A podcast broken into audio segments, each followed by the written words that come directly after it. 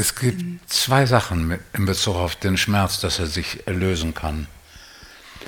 Das eine ist, wenn ich mit dem Ereignis, das den Schmerz hervorruft, und mit dem Schmerz als solchen, wenn ich mit beiden ganz einverstanden bin, dann kann man den Schmerz fühlen und er löst sich auf und wird erlöst.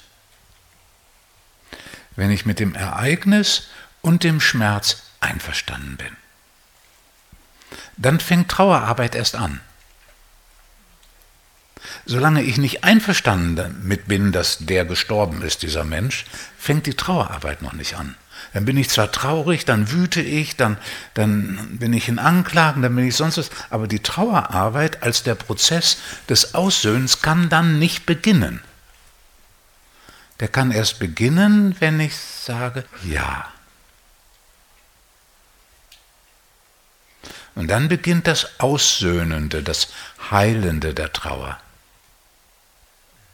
Also das ist immer das Erste wo man herausfinden muss, bin ich denn mit dem Ereignis selbst, das den Schmerz hervorgerufen hat, stehe ich da auf Kriegsfuß? Würde ich da am liebsten, dass es nicht gewesen wäre? Würde ich da am liebsten, würde ich darauf bestehen eigentlich, dass mir das nicht zugestoßen, dass ich was anderes verdient und was weiß ich, was da alles eine Rolle spielt.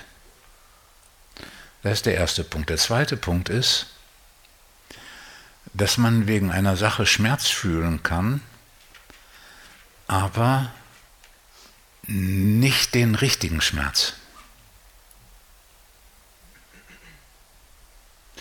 Ein Beispiel, lass uns annehmen, da ist äh, ein, ein Mensch, dem ganz früh der Vater abhanden gekommen ist. Ne, weil aus irgendeiner Situation heraus der abgehauen ist, was weiß ich. Jetzt ist einmal der Schmerz, den Vater nicht gehabt zu haben. Jetzt kann das aber sein, dass die Mutter jemand war, die auf den Vater so stinksauer ist, dass sie von dem Kind gewissermaßen gefordert hat, äh, nichts Gutes mehr über den Vater zu denken und auch den Vater nicht zu betrauern. Quasi dem Kind so signalisiert, solange es noch nicht sprechen kann und später auch sagt, ähm, wir sind froh, dass der nicht da ist. Der war so furchtbar, wir sind froh, dass der... So, dann passiert was anderes.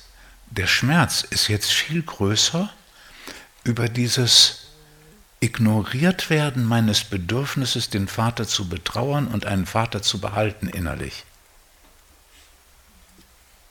Das ist der Schmerz und wir können auch annehmen, weil früher speziell Erwachsene es oft glaubten, wenn ich da nicht drüber rede, dann vergisst das Kind das.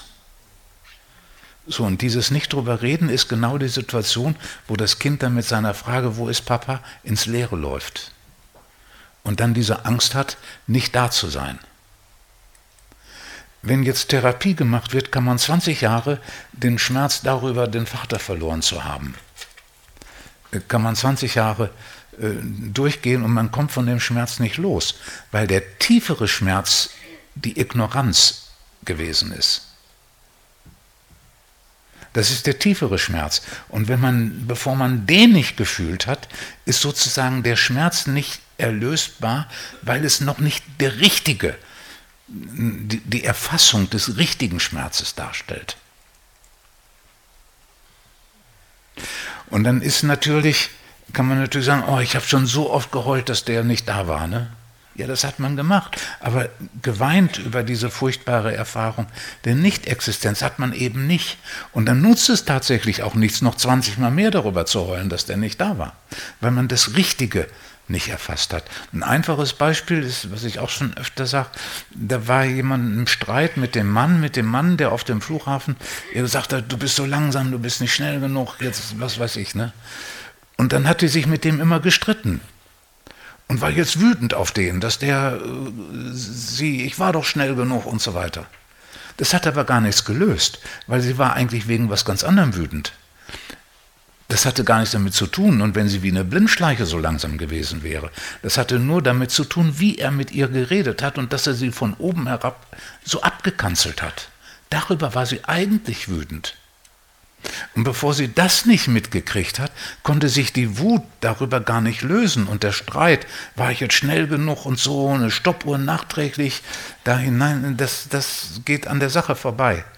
So, und darum ist es so wichtig, dass wenn man so etwas bearbeitet und verarbeitet, dass man es genau trifft. Und das hat viel damit zu tun, wenn jemand in Therapien oder sonst was eine bestimmte Sache 20 Mal durchgearbeitet hat und es will sich nicht lösen. Dann ist es nicht der Schmerz, von dem zu oft oder zu wenig gefühlt wäre, sondern es ist nicht der richtige Schmerz. Etwas anderes ist da, was so wehgetan hat und was noch erlöst werden will. Weil dann kommt man zu dem Punkt, wo man die Ruhe hat in Bezug auf diese Ereignisse, wo man innerlich damit ausgesöhnt ist, wo sie fast gar nicht existieren, wo sie einen genauso berühren, als wenn man selber das gar nicht erlebt hätte, sondern wie einen etwas von einem anderen auch berührt. Darauf zu achten, dass es auf die Weise geheilt wird.